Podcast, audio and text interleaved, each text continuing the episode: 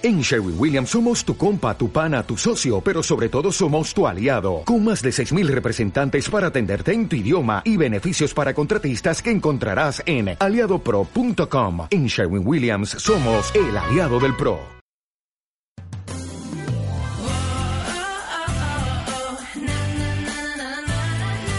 Camino del éxito, el podcast semanal que te guía a conseguir tus objetivos personales y profesionales. Camino del éxito, un programa realizado por la empresa Garú, expositores con alma, presentado por Nacho y Sara.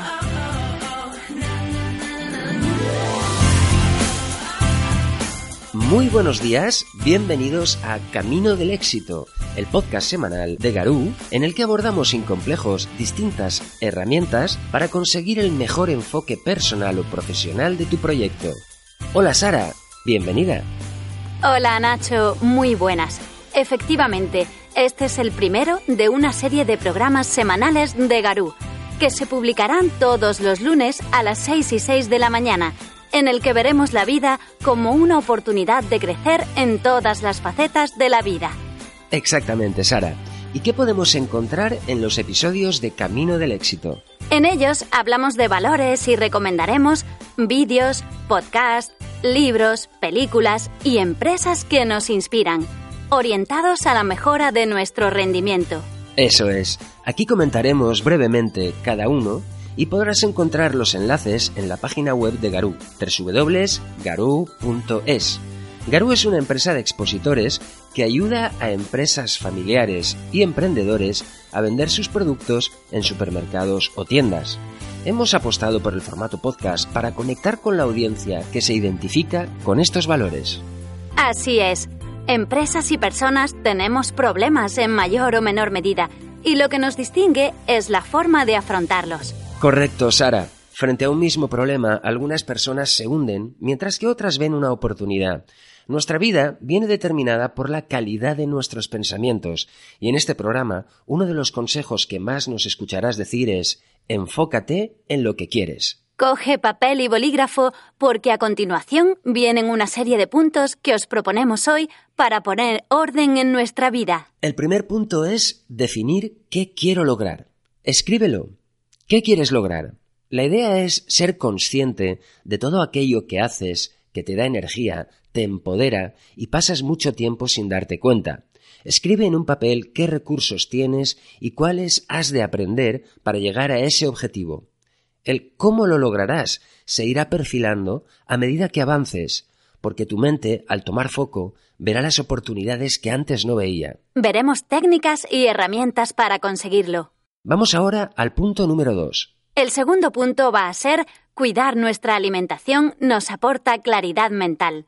Y hoy te traemos un secreto sobre el ayuno de un día que recibió el premio Nobel en el año 2016, propuesto por el doctor Osumi. En todos sus estudios, el doctor Yoshinori Osumi utilizó el ayuno parcial para incitar al cuerpo a descomponer por sí mismo sus células tóxicas y deshacerse de toda la basura. Basta con evitar una comida al día para activar los procesos de limpieza en tu cuerpo. Os dejamos un fragmento donde podéis escucharlo. En la década de 1960 comenzó a examinar tejidos del hígado y descubrió algo muy interesante. Notó que las células tenían compartimientos especiales para el reciclaje. Más tarde, estos compartimientos recibieron el nombre de lisosomas. Serían algo así como el estómago de las células, contienen enzimas digestivas especiales. Gracias a ellas, los lisosomas consumen los tejidos desgastados o dañados, partículas de comida, bacterias, virus y otros desechos que se acumulan en las células.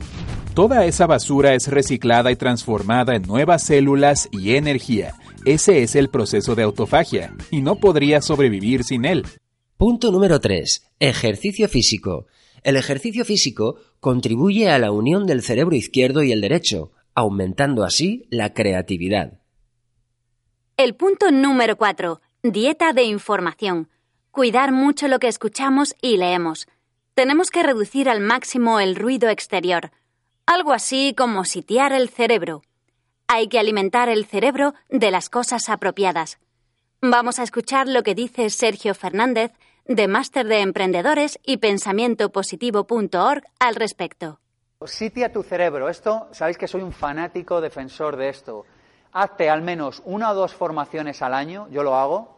Es decir, vete a un curso, vete a una formación, vete a algún sitio donde alguien te cuente algo interesante. Y cuando hablo de formación, no hablo solo de formación en tu campo técnico. Oiga, es que yo me dedico a hacer jerseys y voy a un curso de tricotar. No, ese no cuenta. Me refiero a cursos que hablen de las cosas importantes de la vida, de salud, de dinero, de amor, de relaciones, de empresa, qué sé yo, no sé, de las cosas que van a hacer que tu vida mejore. Es cierto, estamos saturados de impactos. Redes sociales, publicidad, televisión y radio. Reduce esto al máximo y tu mente ganará una claridad que ni te imaginas. Punto número 5, y muy relacionado con todo esto, es practicar el mindfulness. La mente ser consciente y mente hacer inconsciente. En el mindfulness nos enseña que los pensamientos son solo pensamientos, que son hechos que existen en la mente. En muchos casos resultan valiosos, pero no son tú o la realidad. Son tus comentarios interiores continuos sobre ti mismo y el mundo. Y reconocerlo te libera de la realidad dislocada que todos nos construimos mediante preocupaciones interminables, dando vueltas a las cosas, pensando sin parar recuperas la capacidad de ver un camino claro en la vida. Punto número 6. Neuroplasticidad. Aprende todos los días para conectar nuevas neuronas y mejorar tu software interno y tomar mejores decisiones. El libro de Joe Dispenza Deja de ser es el libro que cambia la visión de tu vida. El autor nos muestra con bases científicas lo importante que es cuidar nuestro cerebro. Al poco tiempo de haber empezado el proyecto SPECT en 1991, decidí observar mi propio cerebro. En aquella época tenía 37 años. Al ver su aspecto tóxico y lleno de bultitos, supe que no estaba sano. Apenas he bebido y nunca he fumado ni consumido ninguna droga ilegal. ¿Por qué tenía entonces tan mal aspecto mi cerebro? Antes de saber lo que es importante para la salud del cerebro, tenía muchos malos hábitos. Comía mucha comida basura, bebía refrescos carbonatados, no dormía más de cuatro a cinco horas diarias y acarreaba heridas emocionales del pasado sin analizar. No hacía ejercicio, me sentía siempre estresado y pesaba quince kilos de más. Lo que no sabía es que todo esto no era bueno para mi cerebro, en absoluto. En la última imagen, mi cerebro se ve mucho más joven que veinte años atrás. Se ha rejuvenecido literalmente, y tu cerebro también puede rejuvenecerse tanto como el mío cuando decidas cuidarlo bien. El punto número siete es la visualización creativa. Aquello en lo que tomamos foco se materializa. Lo que quieras conseguir, si no existe en tu mente, tampoco existirá en tu vida. Y es que aquello en lo que tomamos foco se va a materializar tanto si es bueno como si es malo. Por tanto, céntrate en lo que quieres. Apareció en mi vida el vídeo del secreto, de la ley de la atracción. Y yo en ese momento eh, fue la primera vez que vi algo similar. Yo nunca había estado en contacto con ideas de ese tipo, ni mucho menos. Entonces, cuando lo vi, mm, primero me eché un poco para atrás el formato tan americano y tan los cochazos, las fincas y todo eso, ¿no? Pero quise obviar todo esto para quedarme con la enseñanza. Y cuando acabó el documental, eh, yo estaba tan impactada que dije, a ver, si eso es verdad, a mí me tienen que entrar eso como sea. O sea, eso me tiene que entrar a mí como sea. O sea, si eso es verdad, lo voy a hacer, lo voy a probar. Entonces, eso yo creo que marcó la diferencia entre mi situación ahora, ¿no? Y otras personas que también lo vieron. Que es que yo en ese momento no decidí que iba a creerme esas ideas. Decidí que las iba a comprobar. No que las iba a creer. El octavo punto es el orden. El orden en la vida es muy importante y nos da energía. Os recomendamos el libro La magia del orden, de Mary Kondo esta japonesa se ha convertido en un fenómeno superventas. La revista Times la ha incluido en su lista de las 100 personas más influyentes del mundo en 2015. Se basa en desechar y conservar solo lo imprescindible y lo que nos hace felices. Punto número 9. Educación. Diferencia entre educación formativa y de conocimiento. Los alumnos en Japón, a fin de año, limpian sus pupitres y pintan sus aulas, y durante el año limpian sus aseos y el patio como norma habitual. Si alguien pierde algo en Japón, estate tranquilo, lo vas a recuperar. Esa educación en valores marca la diferencia. Escuchamos a Carlos Kasuga. Y por último, y por último quiero terminar con un cuento que me contó mi padre y con el cual cierro siempre todas mis conferencias. Había un bosque muy hermoso donde vivían muchos animalitos. De repente este bosque se empieza a incendiar y todos los animalitos empiezan a huir. Solo hay un gorrioncito que va al río, moja sus alitas, vuela sobre el bosque incendiado, revolotea y deja caer una o dos gotitas de agua. Va al río, moja sus alitas, vuela sobre las llamas del incendio, revolotea y deja caer una o dos gotitas de agua. Pasa el elefante y le dice, gorrioncito, no seas tonto, huye, huye como todos nosotros, no, que, no, no ves que te vas a chicharrar.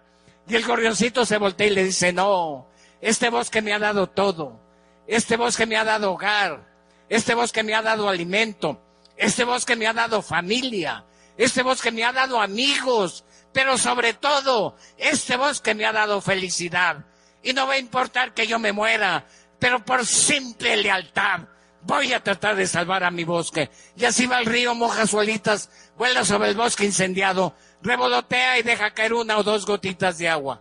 Ante esta actitud, Dios se compadece y deja caer un fuerte tormentón y felizmente el incendio se apaga y al poco rato este bosque vuelve a reverdecer y a florecer y todos, todos vuelven a ser felices y tal vez más felices que antes eran. Señores empresarios de las pymes, a este bosque yo lo comparo con mi México. Tal vez estemos en un gran incendio político, económico y social, pero yo les pido a todos y a cada uno de ustedes que por favor por favor, en verdad, por favor, sean como ese gorrioncito y que todos los días, todos los días, dejen caer una o dos gotitas de sudor, de trabajo y de estudio. Y si así lo hacen, si así lo hacen, México, México se los agradecerá. Y Dios, Dios los bendecirá. Muchas gracias. El décimo y último punto de hoy son las adversidades. Las adversidades nos hacen fuertes. En este sentido vamos a destacar dos libros. Antifrágil de Nassim Taleb y El obstáculo es el camino de Ryan Holiday.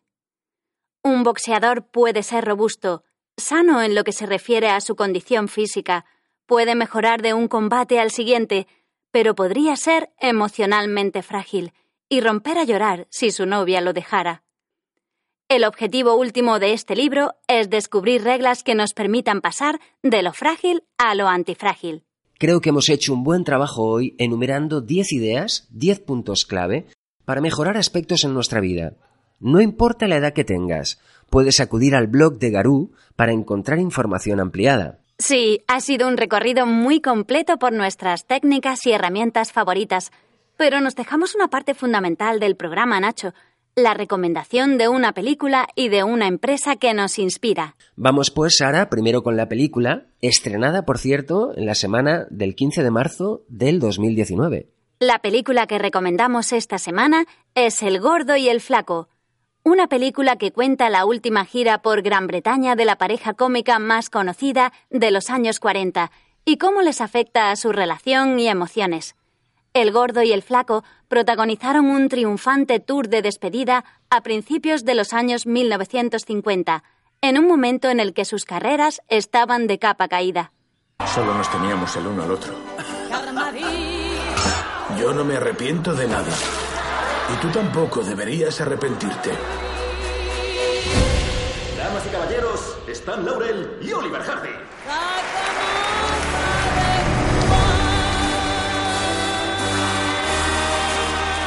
Nos voy a echar de menos. Y tú también. Oliver Hardy y Stan Laurel. Qué grandes cómicos.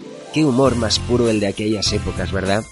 Solo nos queda recomendar una empresa que nos inspira. Y en este caso, hemos elegido a Naturgreen, comida ecológica, por su entrega para financiar proyectos sostenibles, como es el proyecto social Taller Caruna. El Taller Caruna surgió en un momento que nos conocimos Rubén y yo y que estábamos muy desencantados con la vida que llevábamos hasta ese momento, viviendo en la ciudad, yo trabajando en estudios de arquitectura, él con otros temas, y queríamos buscar otra forma de hacer las cosas. Y empezamos a vivir en el campo y vimos que había formas distintas de construir nuestras casas, de comer, de, de trabajar y de ganarse la vida y de ahí quisimos hacer, fundar este proyecto para compartir lo que íbamos descubriendo y, practicando. Y hay más interés por las personas en, hacer las cosas de una forma distinta. Hay mucho más interés por comer ecológico y también, claro, eso va unido a la hora de que te quieres construir tu casa y, y, te planteas que a lo mejor la forma de construcción convencional no es la mejor para todos, ¿no? Muy bien, pues estos han sido los puntos de hoy para poneros en marcha y comenzar vuestro camino al éxito. Así es, Sara. Recordar a los oyentes que en nuestro blog cada semana tendremos contenidos adicionales y ampliados sobre todo lo que hemos comentado en el programa de hoy. Y recuerda, el cambio es posible. Y solo depende de ti. Hasta el lunes que viene. Nos escuchamos en Camino del Éxito.